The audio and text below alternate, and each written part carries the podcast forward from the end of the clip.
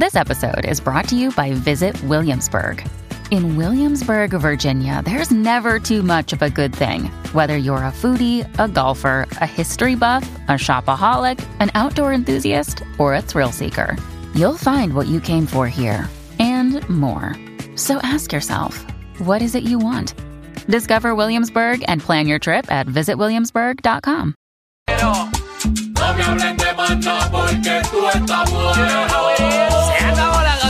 en pleno desierto. Dani lo resacaba anoche de un concierto. La pasó bien mal, tiene remordimiento. Y a Alejandro se le queda boquiabierto. No lo pueden creer, que es lo que acaban de ver. Y es que a lo lejos se le puede ver a Michelle caminando para el reguero. Que comienza a las 3 en las 9.4. Estos van a joder. Tranquilo, güey. Happy Sex, Happy Life. Arreglando tu reguero sexual con Tatiana Ponte. Y aquí está con nosotros, que estaba en unas ricas vacaciones, pero ready con mucha información para que sepa qué está pasando en el mundo sexual. Con Tatiana Ponte, nuestra sexóloga. ¿Qué es la que hay? Hola, buenas tardes, ¿cómo están? Bienvenida. Gracias, estoy lo deseosa y feliz de, haber- de volver a la Sí, rutina. sí, bueno, nuestra vida sexual está hecho un desastre sin ti. Te necesitábamos, nos hacía falta. Imagínate, y tú, tú, estás- tú estás, tú convives, ¿verdad? Así que Yo con el convivo, tema de hoy. Chacha, yo, yo vivo. Yo- convivir es una cosa, yo Y di- vivo ok, y, tú y he- sobrevives. yo Wow, vivo y he feo quedó vivido. eso. Sí, sobrevive. Escucha, Juliet, Y he, escucha. vi- y he vivido mucho también. Eh, ver, Hemos espérate. vivido juntos eh, mucho tiempo. Con el tema de hoy, imagínense. Ajá. Miren, usualmente las parejas dicen que cuando se llega al matrimonio se, se acaba la vida sexual. Cuando- Hay un, hay un refrán que dice que si tú te quieres, no quieres tener sexo, te cases. Dice, ¿Qué dicen las es abuelas, eso? yo lo escuchaba a las abuelas decir eso. Que si quieres tener sexo, no te cases. No te cases, ajá. te cases, perdóname, que si tú no quieres tener sexo, Que te cases. Eh, a rayo. Es el refrán. Es- he escuchado gente decir eso. Eso sucede por varias razones. Primero, cuando nosotros estamos conociendo a alguien y entendiéndonos con alguien emocionalmente y sexualmente también, estamos en una etapa que se llama el enamoramiento. ¿verdad? Exacto, el wiki wiki, el tucu tucu. Es la mejor. Las maripositas. Seguro. Claro, y ahí tenemos todas las hormonas revueltas, hay mucha pasión, hay mucho apego, hay pocas responsabilidades hasta el momento, ¿verdad? Entonces, eh, esa etapa puede durar unos pocos meses hasta dos años. Esa etapa siempre tiene que bajar porque el enamoramiento es... Dicen los científicos que es como una droga. Estás en high todo el tiempo y nosotros humanamente no resistimos estar en high todo el tiempo. imagínense. Exacto, porque nos cansamos. Ajá, imagínense estar en el enamoramiento toda la vida. Así Eh, que sí. eso tiene Esto que casi mermar. nunca es real y tiene que mermar, como tú bien mencionas, pero entonces cuando uno se casa, eh, las prioridades cambian. porque, Cambian. número uno, eh, empiezan a trabajar cosas comunes en el hogar. Eh, número dos, cada uno pues profesionalmente quiere llegar a unas metas, por lo que los horarios cambian y un- uno llega cansado, los dos llegan cansados, a veces llegan los niños eh, y hay muchas condiciones, lo cual hace que comience entonces a mermar la vida sexual. Ya se han explorado todos los sitios. Ay, que porque antes tú estabas dando tablas y tú dices, déjame chequear por aquí que nunca he dado. No, ya tú no puedes salir, ¿me entiendes? Que también, pues, limitas tu, tu creatividad. todo eso y aparte la gente suele tomar la decisión de casarse o de pasar a convivir en la etapa del enamoramiento cuando yo todavía lo estoy viendo todo de rosa, color de rosa con la otra persona. Entonces, en estas primeras etapas puede ser muy fácil que nos llevemos bien y que convivamos, pero una vez pasa el enamoramiento y yo empiezo a ver que tú tienes defectos que a mí ya lo que antes no me molestaba me está empezando a molestar, pues crea rencillas igualmente. Eh, ¿Cuántos casos, por ejemplo, de la mayoría eh, de las parejas que tú atiendes, eh, siempre son porque son casados? Muchos son porque son casados y porque hay una disparidad sexual. La disparidad sexual quiere decir que ¿Y qué hacen? Sacan en cara, por ejemplo, ah, eh, perdone, este, sexóloga, pero es que la realidad es que cuando nosotros éramos novios esto no ocurría. si se sacan en cara eso, se sacan en cara que se dejan a perder, que ya no se cuidan tanto físicamente, que es verdad muchas veces. Eh, se dejan en cara que lo que quiere es llegar a dormir, Bueno, es verdad también muchas veces. En el área físicamente ocurre mucho porque sienten que como ya logré, eh, como quien dice, conquistar a esta persona, pues entienden que el matrimonio es como un seguro y entonces empiezan a disfrutar otras cosas que no podían disfrutar antes, como por ejemplo, ah, eh, vamos a compartir eh, todas las noches y vamos a comer y a, y a ver Netflix y a ver cuánta cosa y qué hace uno, pues uno empieza a aumentar de peso. eh, empiezan a, a- en vez de a, ponerse a ir al gimnasio o a correr, pues entonces, ay, vamos, vamos a compartir en un restaurante. Entre otras cosas que lo que hacen es como que convertirse en perezosa la, la relación. Sí, eso trabaja mucho eh, mentalmente. El hecho de tú sentir que ya estás casado, aunque puedes hacer, pudo haber sido lo mismo que hacían de novio, pero el hecho de tú sentir que ahora están casados por ponerle o que conviven, eso trabaja mucho mentalmente en el cerebro de las personas. Ya sienten esa seguridad y, y dejan de trabajarse en sí mismas.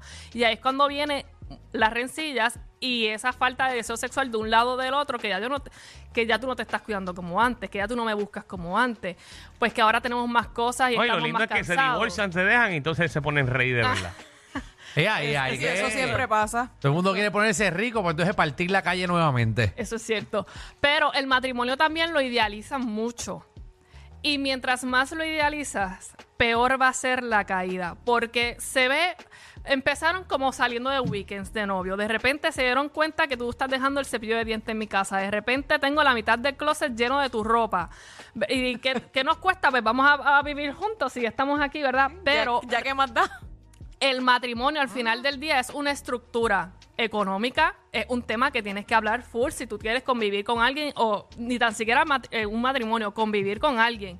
¿Cómo se van aquí a dividir las cuentas económicas? Esto trae mucha rencilla eh, psicológica, eh, emocional, la vida social de cada uno. Estamos hablando de que estamos juntando dos historias sociales distintas dentro de un mismo techo. La familia de la otra persona, cuánto le deja influir y cuánto no le deja influir igualmente. Todo, hasta los vecinos. Hasta si ustedes se mudaron a una urbanización nueva y tienen unos vecinos que hacen mucho bullicio, eso también al final del día les puede eh, molestar y también va a crear sus rencillas dentro del matrimonio. O sea, realmente es una estructura que tú tienes que ver más allá de que nos llevamos bien y somos lindos y tiramos rico en la cama. O sea, hay, hay muchas cosas que, que hay que, que implica pasar a convivir y tener un matrimonio para que mi vida sexual no se vea afectada. Mucha responsabilidad. Sí, un montón de responsabilidades.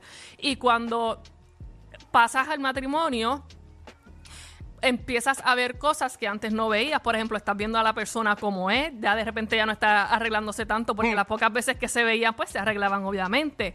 Eh, las pocas veces que se veían, pues si hoy es viernes, nos vamos de fiesta o nos vamos de weekend, ya tú sabes que iban a tirar todo el weekend, pero porque no se veían durante toda la semana. Ahora en el tiempo. Claro, ahora cuando conviven juntos, estas dinámicas no se dan. También es porque tú estás intimando con esta persona de otra manera. De repente estamos cocinando juntos, estamos viendo una película y nos quedamos dormidos viendo una película juntos. Yo llegué cansado o cansada del trabajo y tú me estás dando un masaje en los pies, ¿verdad? No quita que eso es intimar. Y de repente esas relaciones sexuales que tenías todo el tiempo en tu etapa de noviazgo cuando se veían esporádicamente, se ven un poco mermadas, pero al final del día estás intimando también de otra manera con, con Claro. esta persona. Que hay que tener eso en cuenta. Hay que jugar, señores, hay que ser creativo y lamentablemente cuando uno llega al compromiso del matrimonio, pues ese es el libreto que tienes que crear sexualmente con tu pareja. Sí, es un, bi- es un bizcocho que antes era un pedazo y ahora tienes que picarlo en 15 pedazos. En 15 pedazos. ¿no? Y, buscar la manera de sacar tiempo para, ¿verdad? Para, para uno mismo entre parejas, porque hay veces que se vuelven las relaciones bien monótonas. O sea, salgo del trabajo, llego a la casa a cocinar. Salgo del trabajo, llego a la casa a cocinar. O sea, hay que sacar tiempo para hacer Sí. otras actividades. Yo he durado un montón, yo, yo he durado ya 16 años eh, con mi pareja y yo lo que hago es que de vez en cuando, una vez a la semana, me visto de algo. Eh, me visto de payaso eh, algunas veces, eh, de vampiro, eh, cosas así, más o menos los miércoles, siempre tengo un disfraz diferente. Se los pido a Tita Guerrero, de hecho, eh, y después se los devuelvo. Le, le hueles mal, pero, eh, eh, pero se los devuelvo. Muchas gracias, eh, Tatiana. Por eso es que tú tienes un disfraz de, de venado en el carro ahora mismo. Ah, eh, sí, no, porque hoy voy en cuatro para casa. Eh, voy, voy a entrar en cuatro. de Rudolf para- con la punta roja. Con la punta roja. Por, por la misma nariz que me lo saco por ahí, ¿eh? Bueno, como la compra. Cuando estaban de novio y te decían, cuando salgas del trabajo, llega que voy a hacer comida, voy a pedir Uber, y de repente están conviviendo y tú llegas a la casa y ves que no hay comida para ninguno de los dos y aquí nadie tomó la iniciativa. Eso puede tomar, eso puede crear re- eh, resentimiento y al final del día esto te va a afectar en tu vida sexual. Si estamos teniendo un estatus y un standing de vida así en el que todo lo que yo te he dicho, no hay, ¿dónde está el tiempo para ti individualmente? ¿Cómo tú esperas que haya tiempo para tener una relación sexual y que el cuerpo te pida una relación sexual cuando yo me levanto a las 6 de la mañana, jorada para irme para el, para el trabajo, regreso a echar la ropa a lavar, a jorado otra vez, que si hay que cocinar, los nenes, las tutorías, el otro hay que llevarlo al soccer, No, los deportes, todo esto. Uy, ¿En qué momento? Uy, uy, uy. ¿En qué momento? Pues vamos a sacar espacio como pareja para tener sexo. Y de hecho, yo he tenido parejas en consultas que le digo, ok, han sacrificado su vida por, por todo el mundo. Pero aquí, ¿qué, va, ¿qué podemos realmente? que hay que sacar de la agenda para que ustedes coincidan? Porque si no, al final del día son housemates. Pues que usted no, que uno no se va a las clases de, del- de tenis y tú no te vas ese día a comer con las amigas, pues se acabó, porque si no, ustedes no se encuentran tampoco como pareja. O sea, hay que hacer su sacrificio en el tiempo de algún lado. Eh, y hay que verlo igualmente, porque no es nada más dormir. Tenemos que sacar nuestro tiempo de Ay. calidad para compartir con la persona. Si no, déjese. Mira, déjese. Exacto, para estar con esas cosas, mira, Mira, déjese, déjese. otra persona Ay, sí, entonces. sí, para que tenga una vida sexual nueva y rejuvenezca. Y sabes Exacto. lo que también tengo en consulta, muchas parejas, que lo estoy viendo mucho últimamente, parejas que cada cual viviendo en su techo se llevan mejor y tienen una excelente relación que viviendo en conjunto. Y esto se está dando mucho. Mire para allá. Mucho, mucho. Aún cuando están casadas, cada cual viviendo en sus techos se llevan mucho mejor Sí. y logran entenderse mejor. Duerman que- en cuartos viviendo en el mismo- diferentes. En el mismo.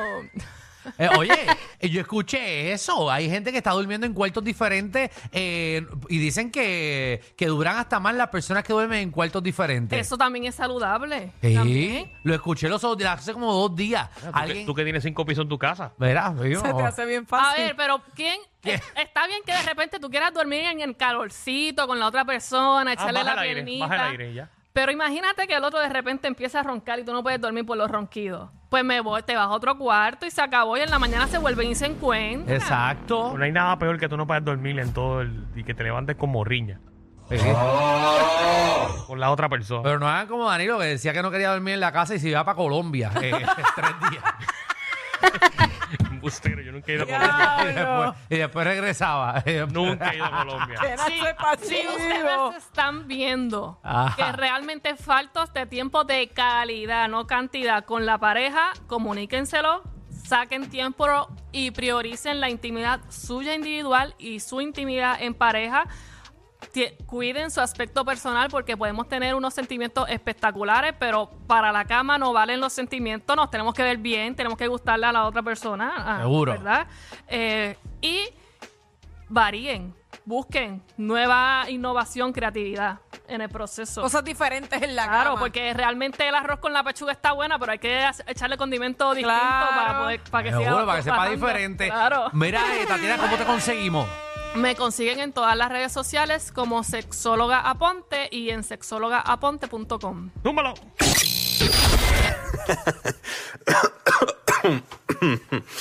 Ay, Dios. Te lo advertimos. Inhala y exhala. Inhala y exhala. Danilo Alejandro y Michel, de 3 a 8, por la nueva 94.